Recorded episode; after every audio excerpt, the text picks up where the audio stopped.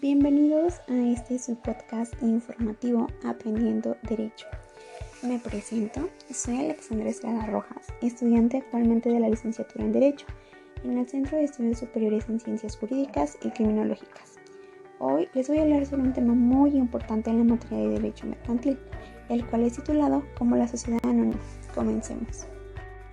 Bueno, es importante para comenzar saber qué es una sociedad anónima, ya que prácticamente de ahí parte todo. Bien, una sociedad anónima es aquella que se encuentra integrada por socios y existe bajo una denominación.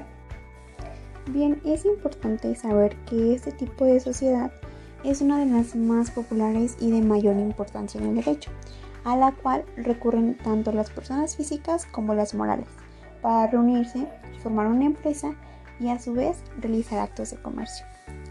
Tanto los mexicanos como los extranjeros pueden constituir sociedades anónimas mexicanas, pero obviamente sujetándose a lo dispuesto por la Constitución Política de los Estados Unidos, también como a la Ley General de Sociedades Mercantiles y al Código de Comercio, y demás disposiciones de la legislación mercantil, así como de forma supletoria a lo dispuesto por nuestro Código Civil Federal, y según sea el caso, a lo establecido por la Ley de Inversión Extranjera y Ley de Inmigración.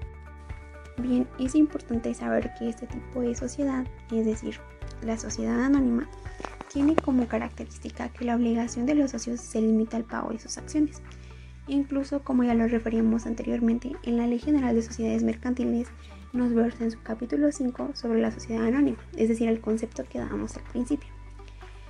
Este lo refiere en su artículo 87 y en el artículo 88 de la misma ley podemos encontrar que la denominación se forma libremente pero esta tiene que ser distinta de cualquier otra sociedad, es decir, no pueden ser igual. Y al emplearse irá siempre seguida de las palabras sociedad anónima o de su abreviatura S.A. Bien, este tipo de sociedad es la que existe bajo una denominación y se compone por lo menos de dos socios, cuya obligación se limita al pago de sus acciones, es decir, los socios responderán de las obligaciones o deudas de la sociedad hasta por el monto de sus acciones.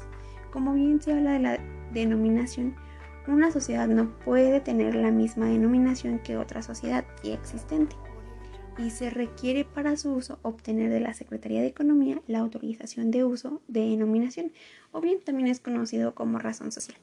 Las acciones constituyen uno de los elementos más representativos y distintivos de la sociedad anónima en relación con otro tipo de sociedades.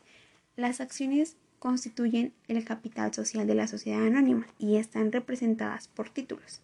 Estos títulos de las acciones permiten a los socios acreditar su calidad de socios y sus derechos.